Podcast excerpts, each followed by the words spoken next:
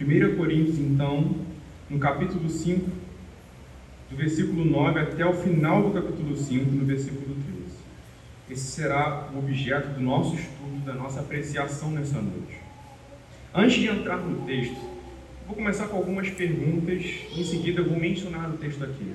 E a pergunta é a seguinte: Vocês já pararam para se perguntar, e aí considerando enquanto vida de igreja, nossa vida comunitária, vocês já pararam para considerar de que Deus pode ter vontades para nós, de que nós venhamos a cultivar relacionamentos, cultivar vínculos com determinado tipo de pessoas e com determinado de pessoas não? Vou formular a pergunta.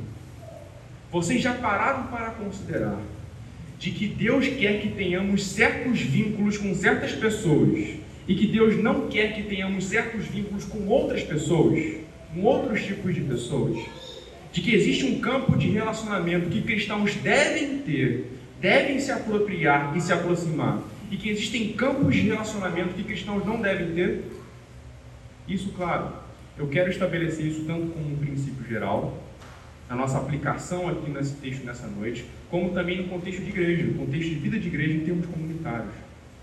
Existem pessoas que devem estar no nosso hall de membros, por exemplo. E existem pessoas que não devem estar no contexto do hall de membresia de uma igreja. E aqui esse texto vai delimitar isso de forma muito própria e de forma muito clara para nós. E o nosso campo de exposição vai apontar isso nessa direção, nesses termos.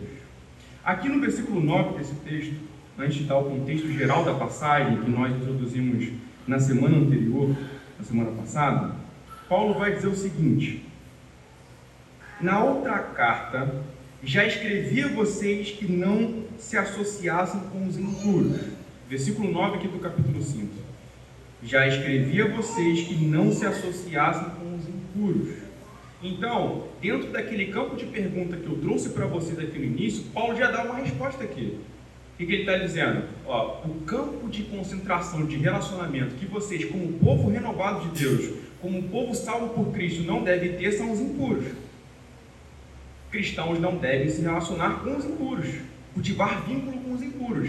A expressão se associar aqui no grego, isso tanto olhando os melhores lésbicos como também os melhores comentaristas vão dizer o seguinte, que a expressão grega aponta numa direção de mistura, sabe? Imagina uma coisa sendo misturada. Imagina duas substâncias diferentes se misturando.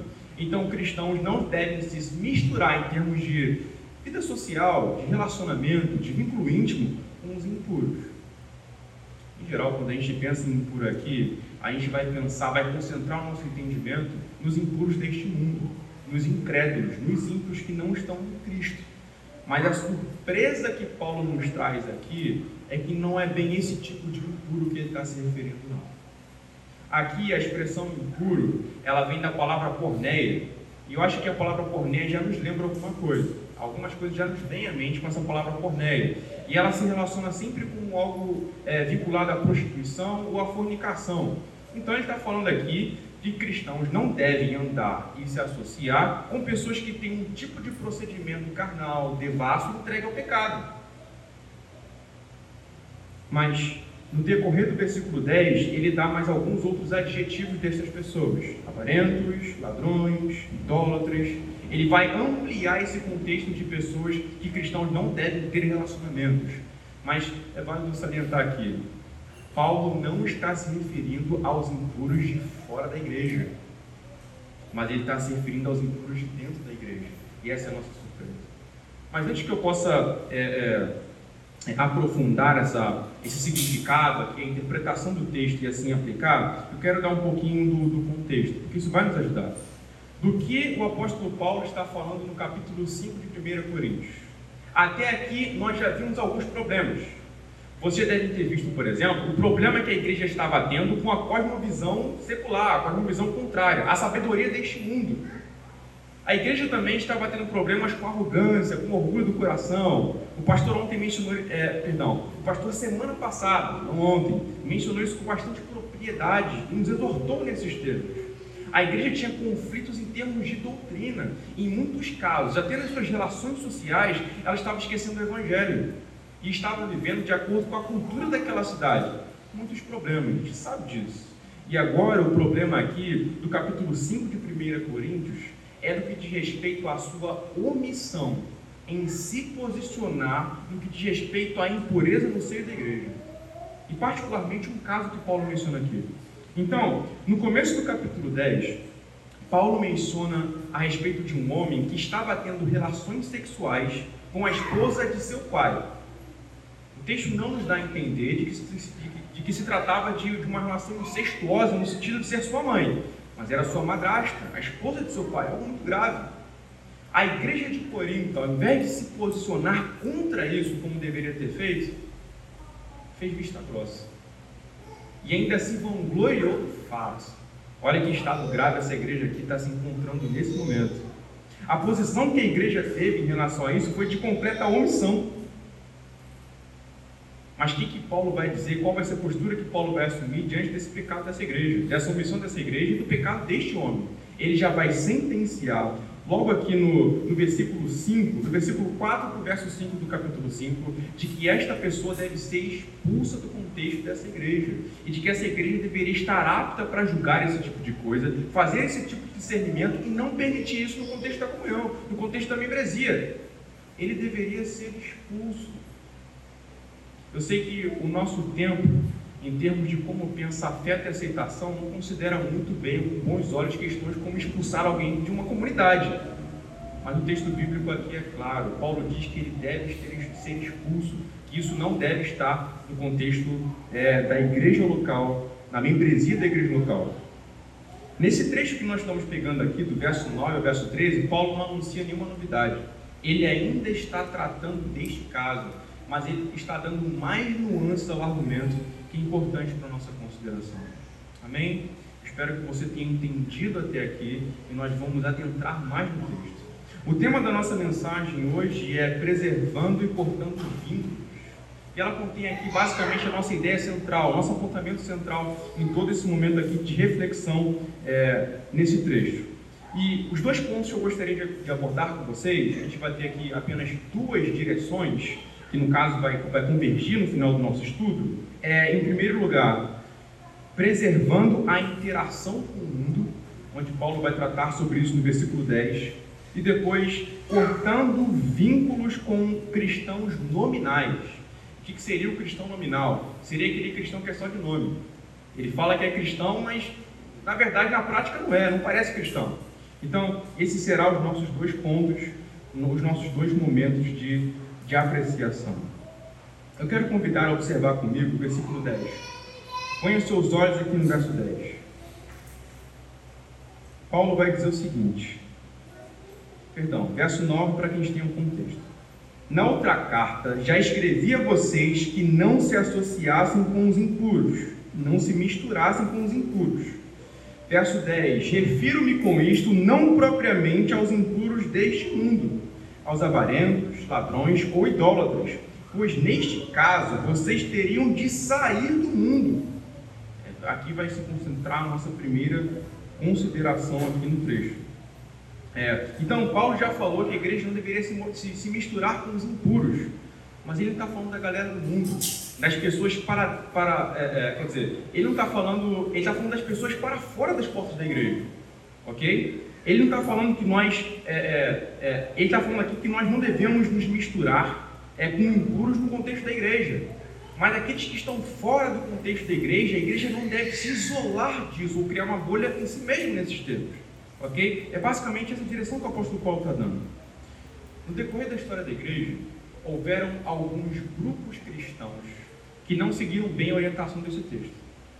Então, quando eles pensavam em uma, em uma não associação com os impuros ou uma não associação com o mundo, eles basicamente eles se desviavam do mundo mesmo. Eles não tinham comunhão com, com o mundo. Eles isolavam no contexto da, da, da, vida social com outras pessoas que não fossem cristãos, que não estivessem dentro daquilo que podemos dizer um ambiente sagrado, a vida religiosa, por assim dizer.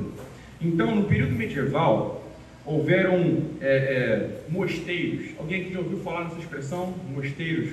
É, nos mosteiros haviam monges que se, dedicavam, que se dedicavam especificamente à vida religiosa. Então eram pessoas que se dedicavam à oração, à leitura bíblica, à meditação, a encontros espirituais, a visões celestiais e coisas assim, enfim. Eram pessoas que se concentravam nesse aspecto, mas não tinham qualquer tipo de, de, de vivência ou contato com a vida lá fora. Eles não se relacionavam com os comerciantes, por exemplo. Eles não saíam lá fora para poder ver o que as outras pessoas estavam cantando, que mencionavam, que pensavam nesses termos. Eles não tinham esse tipo de contato.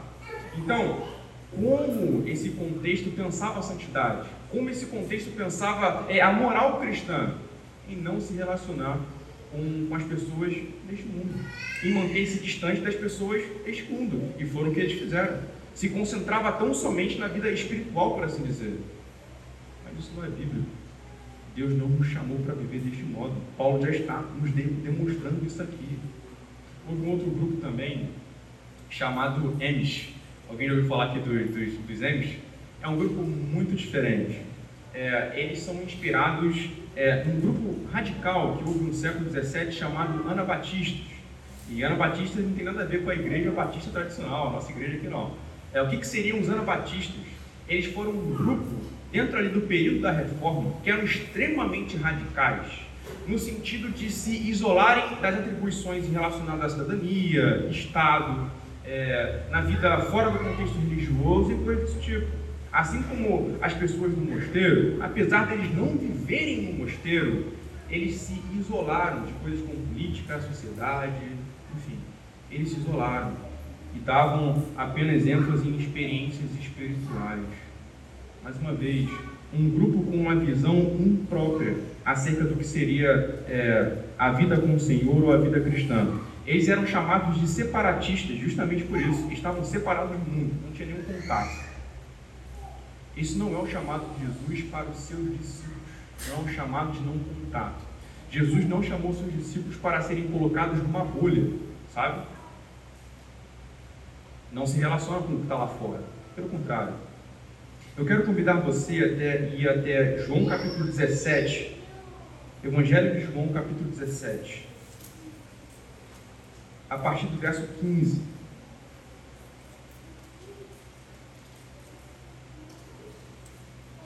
Vamos ler do verso 15 ao verso 18.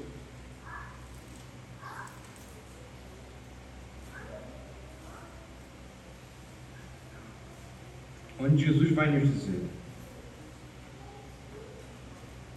Não peço que os tires do mundo, mas que os guardes do mal.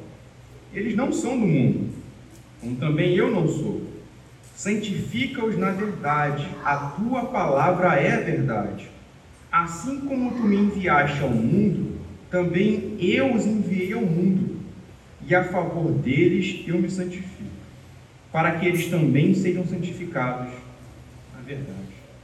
Então, qual é o projeto de Jesus para os seus discípulos?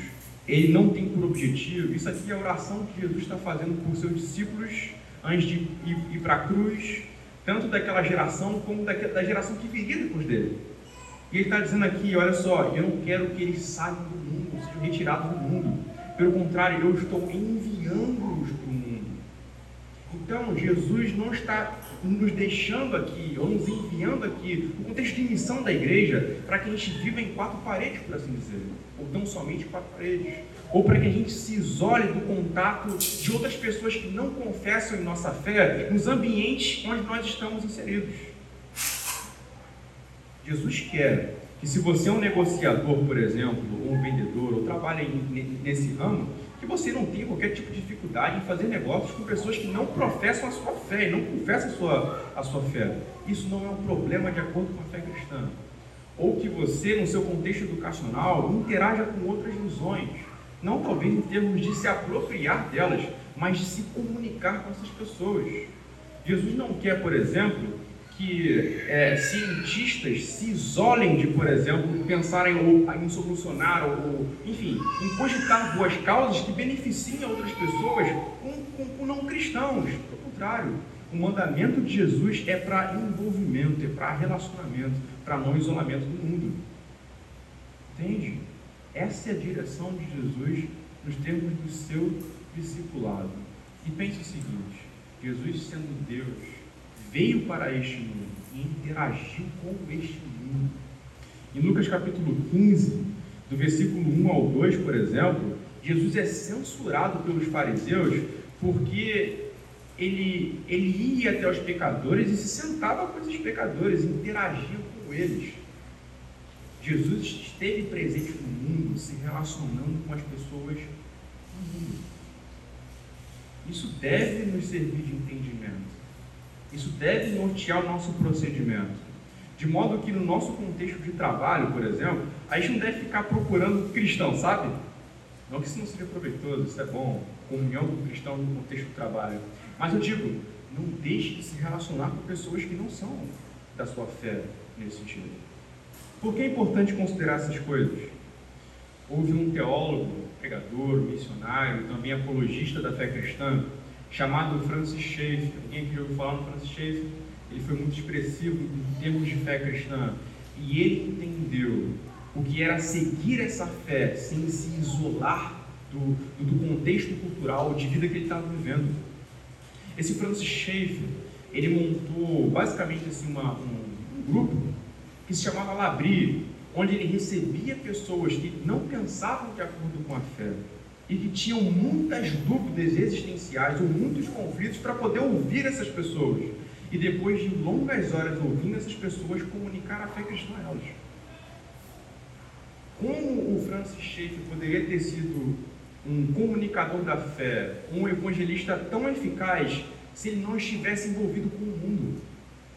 E claro, que fique claro aqui para a gente: envolver-se com o mundo não significa compactuar com os seus pecados, significa interação. É isso que significa. E foi isso que o Francis Schaeffer fez. Como nós vamos ser bons comunicadores da nossa fé se nós não entendemos como se pensa em outros lugares? É importante. Nós não podemos é, empreender uma jornada evangelística falando, usando termos como varão, varou, pai do Senhor. Porque a nossa linguagem precisa ser na linguagem de quem vai nos entender nesse sentido. Então, não é vontade de Jesus para os seus discípulos que eles não interajam com o mundo, não tenham comunhão nesses termos com o mundo. Pelo contrário, discípulos precisam estar presentes e não se isolarem essa é a vontade de Jesus para os seus discípulos, mas sem cair em seus pecados. Eu lembro que, há uns anos atrás, eu vi uma frase no, no caderno de, de, de, um irmão que eu sempre achei muito engraçadinha, muito interessante a frase. É, e, e, ela realmente é uma frase que me ensina. E a frase diz o seguinte: é, alguns aqui eu creio que conhecem essa frase. Dizia: A graça da graça, a, a, a graça, a, a graça de viver em meio à lama sem sujar as suas vestes. Ok? Então a garça está ali, ela não suja suas pernas, sua pelugem, mas seu pé está ali no meio da lama. Eu acho isso interessante, porque isso transmite bem a ideia. Discípulos de Jesus devem interagir com o mundo sem se sujar com os seus pecados. Sem, enfim, não devem entrar numa bolha, mas interagir, viver nesse, nesses termos. No nosso segundo ponto, onde nós estamos tratando aqui sobre cortando vínculos com cristãos nominais, eu quero que você observe o versículo 11, voltando aqui para 1 Coríntios capítulo 5. 1 Coríntios 5, verso 11.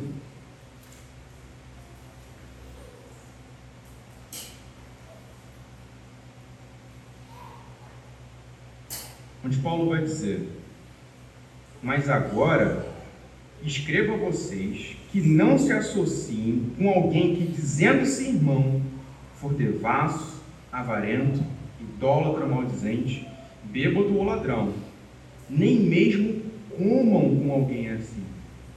Então, quando Paulo fala ali no verso 9, para que não se associem com os impuros, ele não está se referindo é, basicamente aos impuros deste mundo, mas aqueles que estão no contexto da igreja e vivem uma vida de libertinagem. Essa é a ideia de Paulo aqui ou daqueles que estão no contexto da igreja e vivem uma vida de pecado impenitente. O que seria o pecado impenitente? É alguém que comete certo pecado e não se arrepende dele.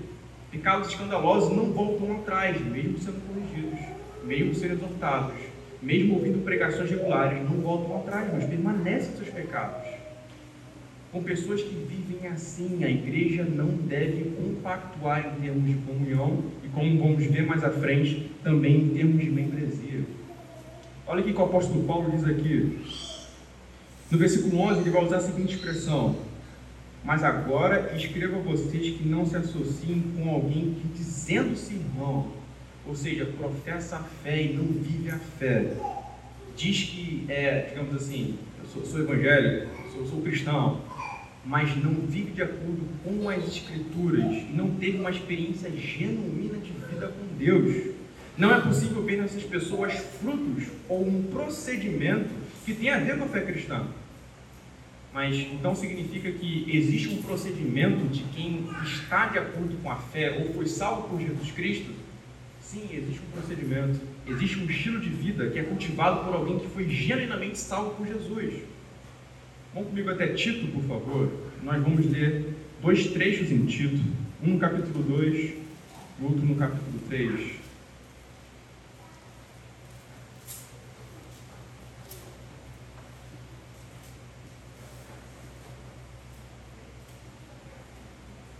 Capítulo 2, verso 11 de Tito.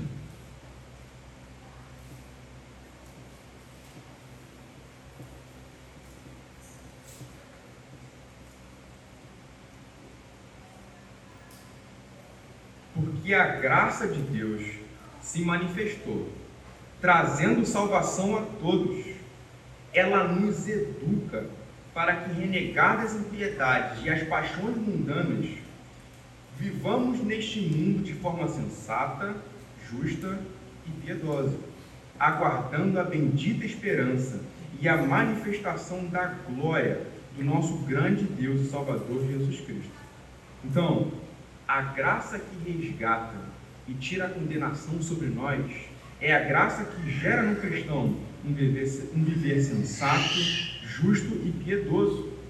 No verso 14, Paulo vai dizer: Ele deu a si mesmo por nós, a fim de nos remir de toda iniquidade e purificar para si mesmo um povo exclusivamente seu, dedicado à prática de boas obras. Então, uma vida sensata, justa e piedosa e a prática contínua de boas obras é vista na vida de quem foi salvo por Jesus. Esse é o procedimento de quem foi salvo por Jesus. Mais uma vez, em agora em Tito capítulo 3, ele vai dizer aqui, a partir do versículo 2, que não difamem ninguém que sejam pacíficos, cordiais, dando provas de toda cortesia para com todos. Observe o verso 3 com atenção. Pois nós também no passado éramos insensatos, desobedientes, desgarrados, escravos de todo tipo de paixões e prazeres, vivendo em maldade e inveja, sendo odiados e odiando-nos uns aos outros. Então, isso era como uma pessoa sem Cristo era, antes de conhecer Jesus antes de ser salvo por Jesus. E o texto continua. Mas quando se manifestou a bondade de Deus, nosso Salvador, e o seu amor por todos, ele nos salvou não por obras de justiça praticadas por nós, mas segundo a sua misericórdia. Ele nos salvou mediante o lavar regenerador e renovador do Espírito Santo, que ele derramou sobre nós ricamente, por meio de Jesus Cristo, nosso Salvador a fim de que, justificados por graça, nos tornemos seus herdeiros, segundo a esperança da vida eterna. Então, existe uma renovação de vida e passo a passo e procedimento em quem é salvo por Jesus. Existe uma nova caminhada, uma nova caminhada que agora dá frutos para a glória de Deus. Quem é salvo por Jesus não permanece infrutífero. Quem é salvo por Jesus não vai permanecer nos mesmos pecados.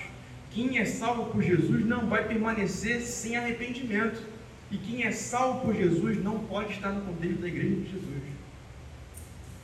Pode vir regularmente, claro, para poder ouvir a pregação e, e ter a oportunidade de ser salvo através da pregação do Evangelho.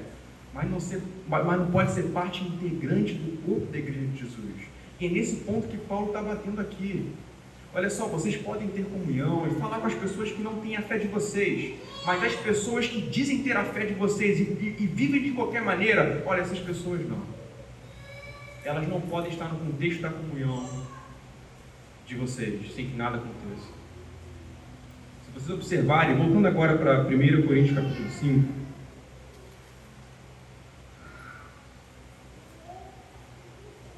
1 Coríntios capítulo 5, voltando novamente aqui,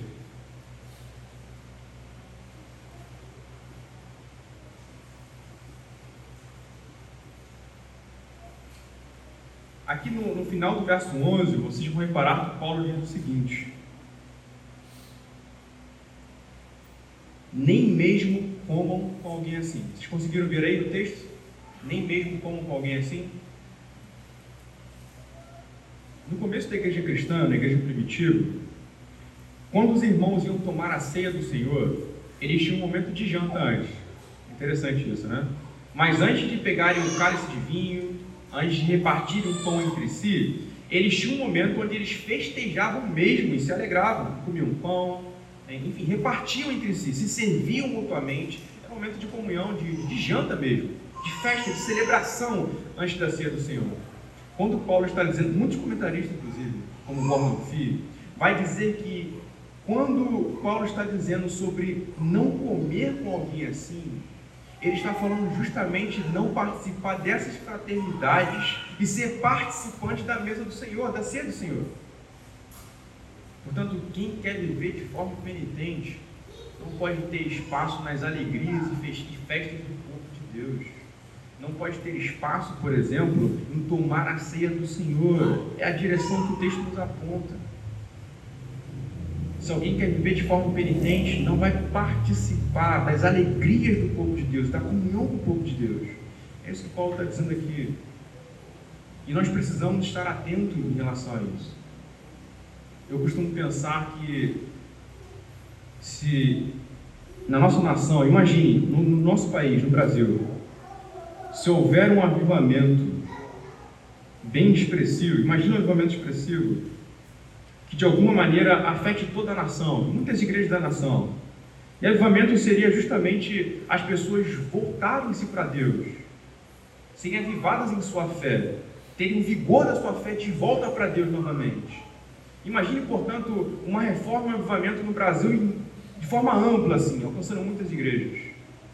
Pessoas voltando à doutrina correta, voltando a observar a Escritura, voltando-se para Deus. Sabe uma coisa que aconteceria se isso, se isso fosse um fato, se isso realmente viesse a acontecer? Muitas pessoas seriam expulsas de suas igrejas. Por mais pesado que isso possa ser dito. Porque nas nossas igrejas, no nosso país, existem muitas pessoas professando a fé, sem de fato terem sido afetados por essa fé e salvos por essa fé em Jesus Cristo. Porque uma igreja, quando se torna saudável, viva, e como uma igreja que observa a palavra de Deus, não vai fazer vista grossa diante do pecado escandaloso no meio dela. Pelo contrário, vai se posicionar firme, com amor, com graça, de forma perseverante e de forma constante. Não vai se omitir ou fechar os olhos para isso. Pelo contrário, vai se posicionar. E a igreja de Corinto estava fazendo isso, estava fechando os olhos um pouco mais à frente, o que deve ser feito, portanto, por quem vive assim, no contexto da membresia da igreja. Agora, a igreja local é se beneficia dessa reflexão. No verso 12, Paulo diz: Pois com que direito haveria eu de julgar os de fora? Mas será que vocês não devem julgar os de dentro? Os de fora, esses Deus julgará. Expulsem o malfeitor do meio de vocês. Então, de fato, a igreja local se posiciona em termos de excluir quem vive de forma penitente. Então, se estão vivendo em pecado escandaloso, houve a pregação, houve repreensões, correções, não se arrepende, não pode mais compartilhar do rol de membresia, não pode compartilhar mais da comunhão, da ceia do Senhor e do privilégio de ser igreja, mas deve ser excluído. É o que o texto bíblico está nos dizendo. E a igreja precisa se posicionar com firmeza sempre em relação a essa verdade gostaria de, de encerrar pensando em duas aplicações de coisas que nós refletimos hoje. Em primeiro lugar, nós não somos chamados para poder viver uma, uma, uma, fé em bolha, uma fé isolada, uma fé que está distante do contexto deste mundo. Pelo contrário, somos chamados a ver uma fé que interage, se comunica e se envolve com este mundo.